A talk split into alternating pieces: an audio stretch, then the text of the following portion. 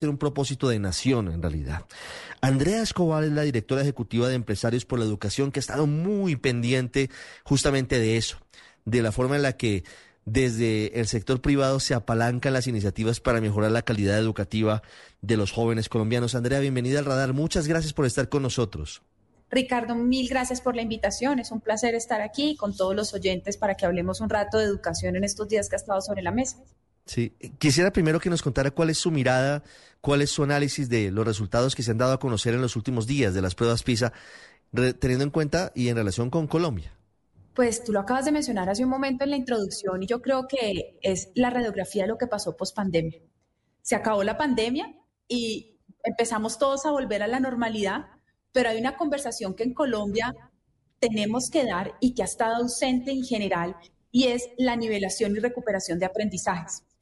Las pruebas PISA llegan en un momento para decirnos y recordarnos que hay que trabajar en entender en qué están los niños y niñas en aprendizajes en matemáticas, ciencia y lecturas, pero esto además hay que agregarle más áreas del conocimiento y también más habilidades y competencias como las sociales y emocionales. Esto no es lo único, pero adicional nos abre la puerta para hablar de los temas de formación docente. Colombia en general, todos los países que presentaron la prueba, digamos que tuvieron unas desmejorías, efecto pospandémico, pero Colombia baja en general en las tres áreas del conocimiento, eh, baja en las tres dimensiones y esto también es una alerta. Hace un rato eh, hablaba de los temas, por ejemplo, del desarrollo del pensamiento y el tipo de pensamiento científico, lógico, matemático.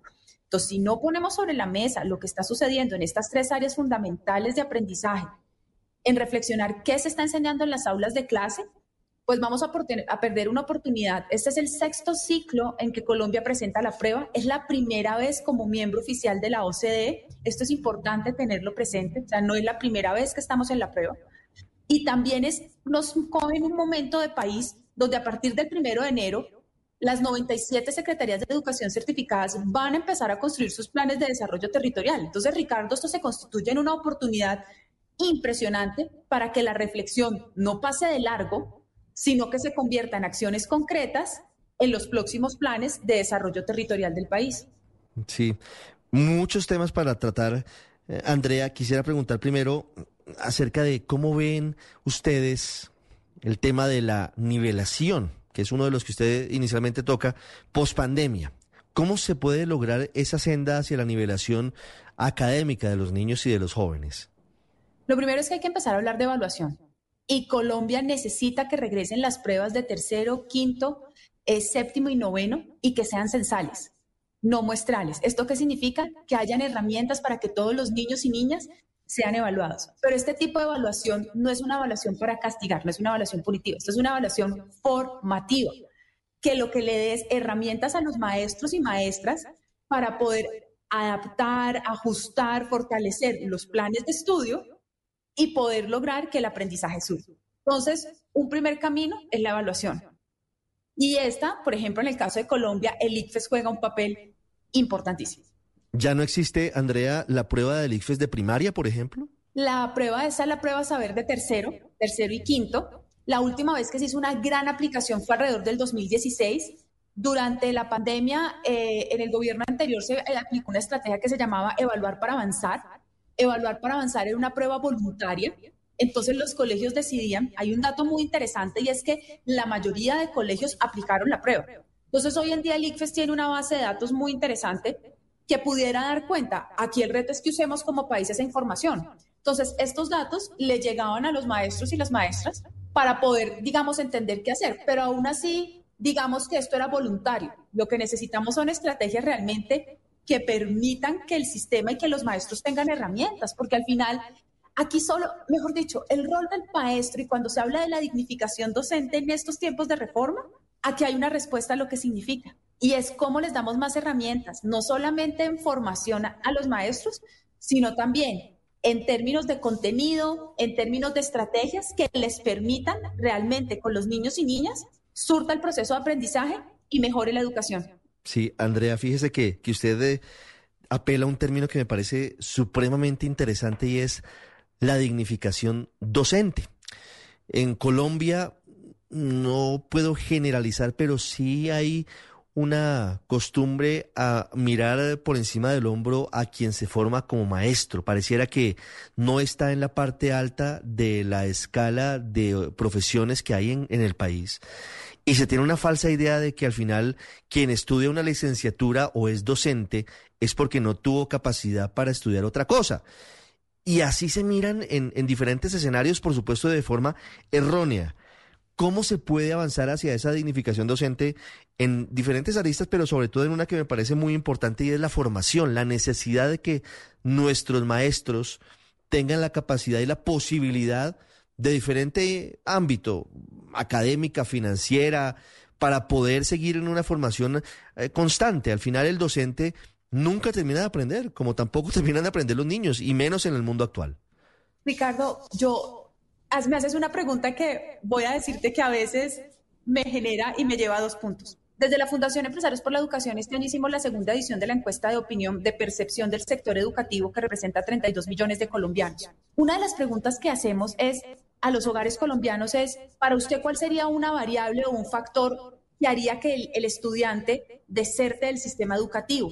Mira lo que encontramos. Primero, punteaba efectos que tienen conflicto, la violencia, eso puede ser, depende de la zona, que es eh, ah, pues, conflicto armado, en otros también puede ser conflicto eh, dentro de la institución como el bullying.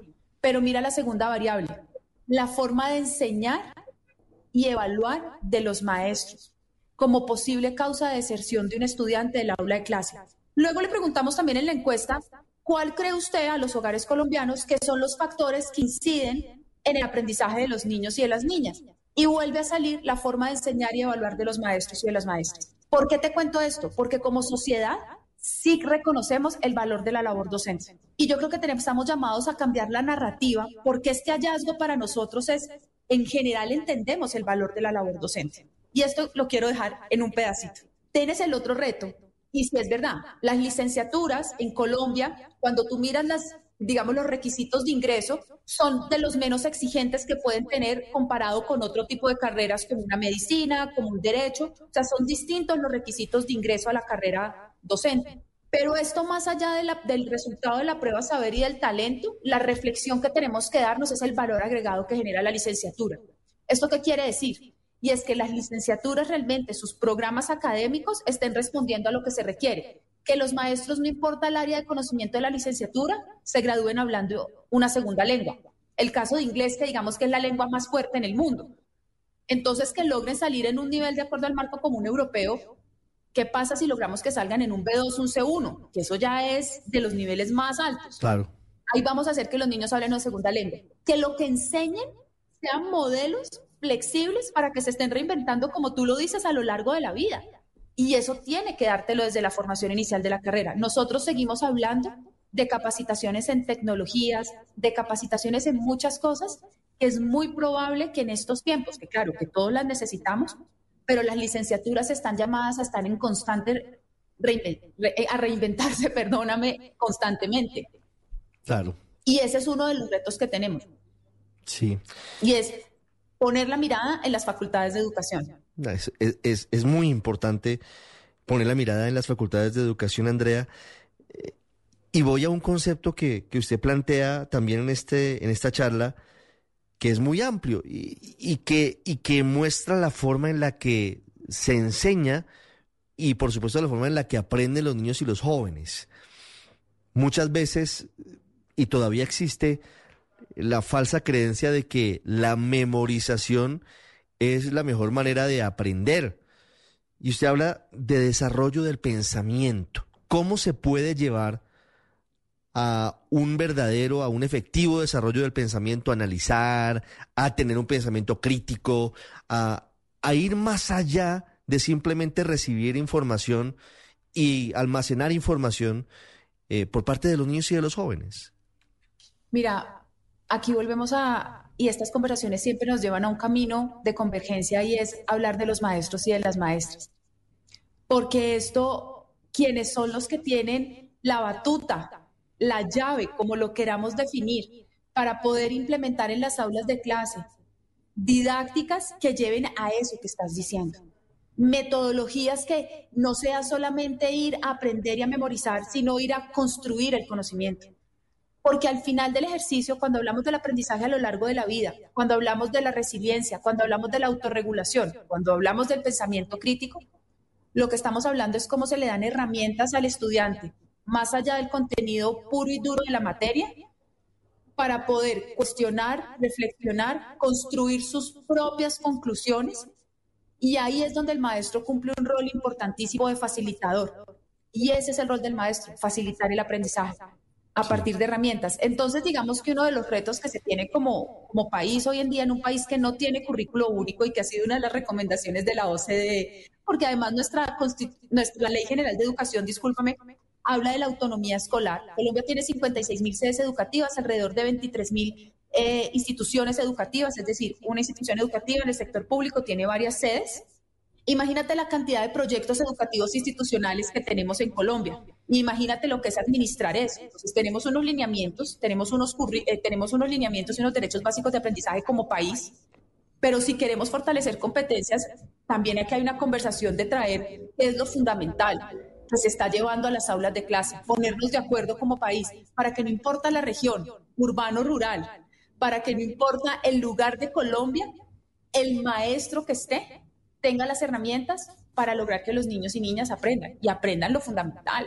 Lo fundamental son las áreas como estas que nos trae PISA, pero también habilidades como las sociales y emocionales que tanto se hablan hoy en día y que son críticas. Andrea, ¿y eso se puede tramitar por dónde? Porque al final eh, si es tan variopinto el panorama, cada institución tiene un, programa educativo institucional. Eh, y entonces la pregunta es, ¿esto hay que tramitarlo? Sé que somos a veces un país excesivamente legalista, pero esto requeriría que se incluya en la reforma educativa que está en marcha en el Congreso, ya está incluido, o puede hacerse, por ejemplo, a través de la formulación de los planes de desarrollo territorial que empiezan con los próximos alcaldes y gobernadores que se posicionan en tres semanas. Esto es una mezcla y esto no tiene que ir a la ley estatutaria. esta conversación no es por ahí. Esta conversación aquí es, Colombia hoy tiene unos estándares. Esos estándares deberíamos traerlos a este momento en el tiempo. Conversar de qué es lo fundamental como país y son lineamientos, son guías. Quienes tienen hoy en día la llave en estos momentos son las 97 secretarías de educación certificadas, es decir, los gobiernos entrantes. Como tú lo acabas de mencionar y lo mencionábamos hace un rato, los planes de desarrollo territorial van a ser críticos para priorizar la nivelación de aprendizajes, y esto pasa por llevar programas que focalicen, que apoyen a los maestros en la enseñanza de la lectura, las matemáticas, las ciencias, pero adicional muchas más áreas y volver las competencias sociales y emocionales como un eje transversal, porque el error de concepto que estamos teniendo en muchos momentos es que queremos crear cátedras y más materias. De esto no se trata. Entonces aquí volvemos en el fortalecimiento de la labor docente territorial. Colombia no tiene un sistema de desarrollo profesional docente. Ese es un reto que tenemos desde la política pública.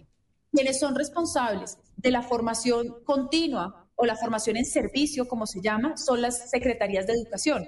Entonces aquí lo que hay que hacer un llamado en estos momentos es que prioricen en sus estrategias territoriales la nivelación, la recuperación, el fortalecimiento de la planta docente y esta suma es probable que nos dé un mejor resultado como país.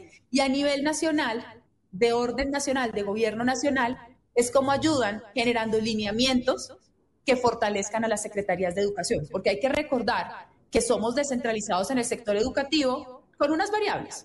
Planta docente toda se administra desde gobierno nacional, pero hay compartidas funciones y las secretarías tienen un ancho de banda para ejecutar. Y algo, Ricardo, que no me has preguntado, pero me voy a adelantar, y es el presupuesto. ¿Cómo lograr esto que tú me estás preguntando? Pues tenemos que hablar de presupuesto en este país porque el presupuesto sí ha crecido, pero es un presupuesto que no es flexible. Es un presupuesto que su porcentaje más alto se va para la prestación del servicio, es decir, los gastos administrativos, y no se va y no se destina para temas de innovación y calidad educativa.